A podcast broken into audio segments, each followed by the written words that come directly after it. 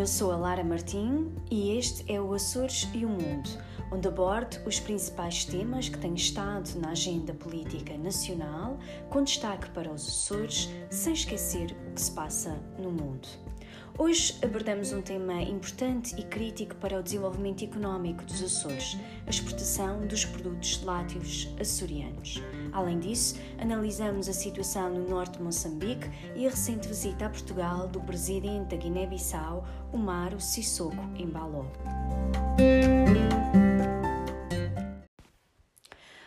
Açores eh, produzem cerca de 30% do leite nacional e cerca de 50% do queijo nacional. Além disso, esta produção será reforçada com a instalação de uma nova fábrica de laticínios na Ilha Terceira, que representa um investimento de 12 milhões de euros. Há dois fatores determinantes para melhorarmos o preço do leite pago ao produtor, que é sem dúvida um objetivo que existe a nível regional, mas também a nível nacional. Temos de garantir o pagamento justo aos produtores de leite. E esses dois fatores passam, por um lado, por inovarmos e termos produtos de valor acrescentado, e este trabalho já tem sido feito pela produção, e por outro lado, apostarmos na exportação. Este é um ponto crítico uh, posta em novos mercados de exportação.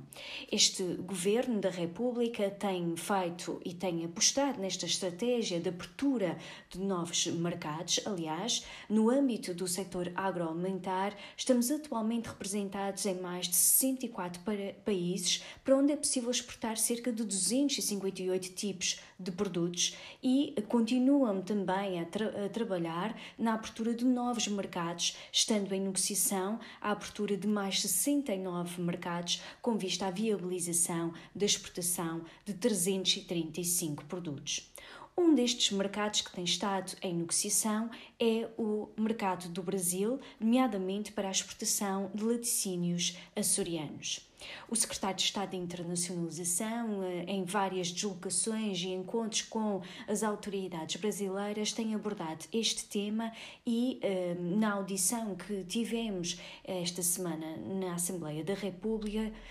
questionei qual o ponto de situação desta negociação. O secretário de Estado da Internacionalização, Eurico Brilhante Dias, transmitiu-nos que no dia 12 e 13 de outubro estará uma delegação brasileira em Portugal e espera-se um avanço significativo neste dossiê, que é um dossiê crítico para o aumento das exportações a nível da região autónoma dos Açores.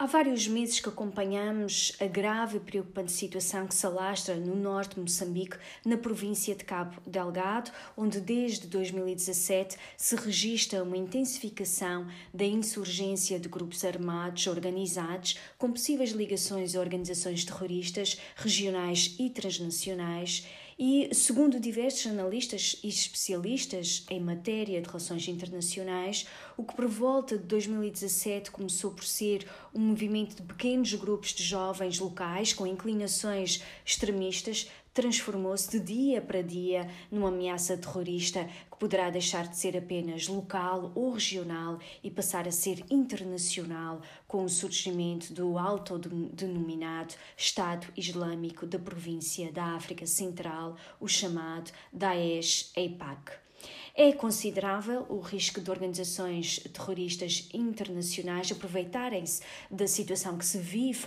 no norte de Moçambique, eh, tanto pela proximidade territorial que a província de Cabo Delgado eh, tem relativamente a áreas de atuação e influência de organizações eh, terroristas, como por parte da meio da maioria islâmica da população da faixa de Cabo Delgado poder ser mais permeável a processos de radicalização por via da propaganda e também por outras ordens de fatores. E, um, com efeito, o mediatismo crescente com foco no agravamento da situação no norte de Moçambique motivou a própria organização terrorista Estado Islâmico a tomar uma posição, aproveitando-se também da situação para se autodominar como organização-mãe de vários grupos insurgentes espalhados pelo mundo, inclusive os insurgentes que atuam no norte uh, de Moçambique.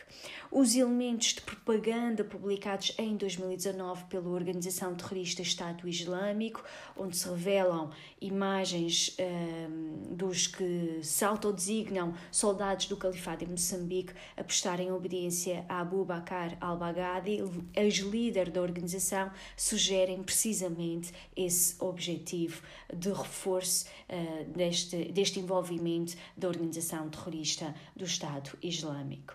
Acresce também o aumento dos ataques armados e com um elevado grau de violência que se tem verificado no último ano, tendo como alvos militares e elementos das forças de segurança, mas também infraestruturas públicas e estratégicas, assim como a própria aterrorização da, população civil. E pelas notícias que nos chegam no Moçambique, temos assistido a uma crescente sofisticação também das técnicas de dissimulação dos atacantes e a expansão também do raio da ação uh, da sua uh, intervenção, aliada à utilização de armamento e equipamento mais uh, sofisticado e a um modus operandi que junta técnicas de guerrilha a uma orientação política focada na destruição e expulsão das instituições que representam a soberania do Estado moçambicano e a sua substituição por um sistema político alternativo assente na Sharia. Estes grupos armados organizados têm reivindicado ataques cada vez mais coordenados em aglomerados urbanos importantes no norte de Moçambique. Este é um fenómeno que preocupa todos os países amigos e aliados do Estado moçambicano e que poderá criar também uma grande instabilidade regional, merecendo, por isso, a maior atenção. E para nós, essa atenção e preocupação é reforçada pelos laços culturais, linguísticos e da amizade que une o povo português ao povo moçambicano, e porque se tratam de conflitos e ataques no território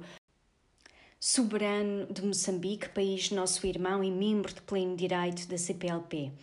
Nós sabemos que o uh, governo moçambicano tem feito um esforço assinalável para controlar a situação, mas presume-se que a violência armada no norte de Moçambique possa provocar danos irreparáveis junto das populações, vitimando milhares de pessoas e afetando dezenas de milhares de cidadãos que residem naquele território são obrigados a procurar refúgio em outras zonas mais uh, seguras. E não podemos esquecer que temos também uma comunidade uh, portuguesa uh, neste país, uma importante comunidade que temos de continuar a acompanhar e a apoiar em tudo aquilo que for necessário. De acordo com as notícias mais recentes, o governo de Moçambique pediu auxílio à União Europeia para lidar com esta uh, questão, que é uma questão muito problemática, nomeadamente por via do apoio logístico e do treino de forças de defesa e segurança. E na carta dirigida ao alto representante da União para os negócios estrangeiros e a política de segurança, o governo de Moçambique considera importante o apoio na área de treino especializado para combate ao terrorismo e um, através também de apoios multiformes no domínio da formação logística para as forças de combate ao terrorismo, equipamentos de assistência médica em zonas de combate e capacitação técnica de pessoal. É clara e inequívoca a soberania e independência do Estado de Moçambique, mas também é claro que Portugal sempre se empenhou na luta contra o terrorismo internacional e regional, junto dos Estados amigos e aliados e como acontece atualmente em outras regiões do globo, através da formação e treino de forças e serviços de segurança, por exemplo, no Iraque e no Afeganistão, ao serviço da NATO. Mas não só nestas dimensões se combate o terrorismo e o reforço da nossa cooperação com Moçambique poderá ser uma mais-valia para a luta contra as ações terroristas em solo moçambicano. É por isso que uh, eu e um grupo de deputados do Partido Socialista uh, enviámos uma pergunta ao governo português para perceber como avalia a situação que se vive na província de Cabo Delgado, em Moçambique, e uh, como está a pensar também apoiar este país, nosso irmão, reforçando, nomeadamente, também a própria cooperação no domínio da defesa com Moçambique, nos domínios que o governo moçambicano moçambicano enviou ao alto representante da União para os negócios estrangeiros e a política uh, de segurança e, acima de tudo, perceber também como é que o governo português tem avaliado e articulado com a União Europeia e com o Estado moçambicano o crescimento desta ameaça terrorista no norte de Moçambique.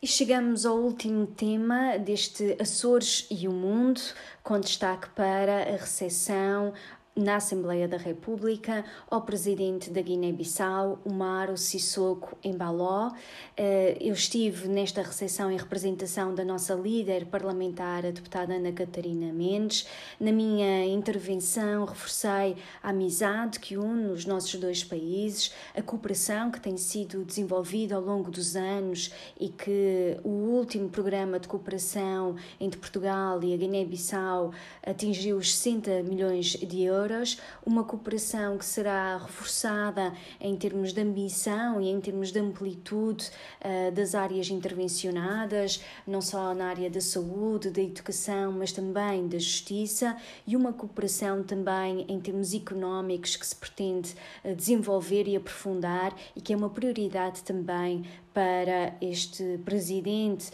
da Guiné-Bissau e para o seu governo, eh, que eh, pretende, sem dúvida, colocar eh, em destaque este relacionamento com Portugal. Afirmou mesmo que Portugal é um país parceiro, um parceiro especial e que pretende reforçar esta relação e uh, também reforçar a relação através de Portugal com a União Europeia. O, presidente Omar Sissoko Embaló salientou uh, que Portugal é um país amigo e que, uh, por isso, a sua primeira deslocação à Europa, ele fez questão que fosse efetivamente a Portugal. Fica aqui a esperança e a convicção de que poderemos e iremos reforçar a cooperação com este país, nosso irmão, a Guiné-Bissau.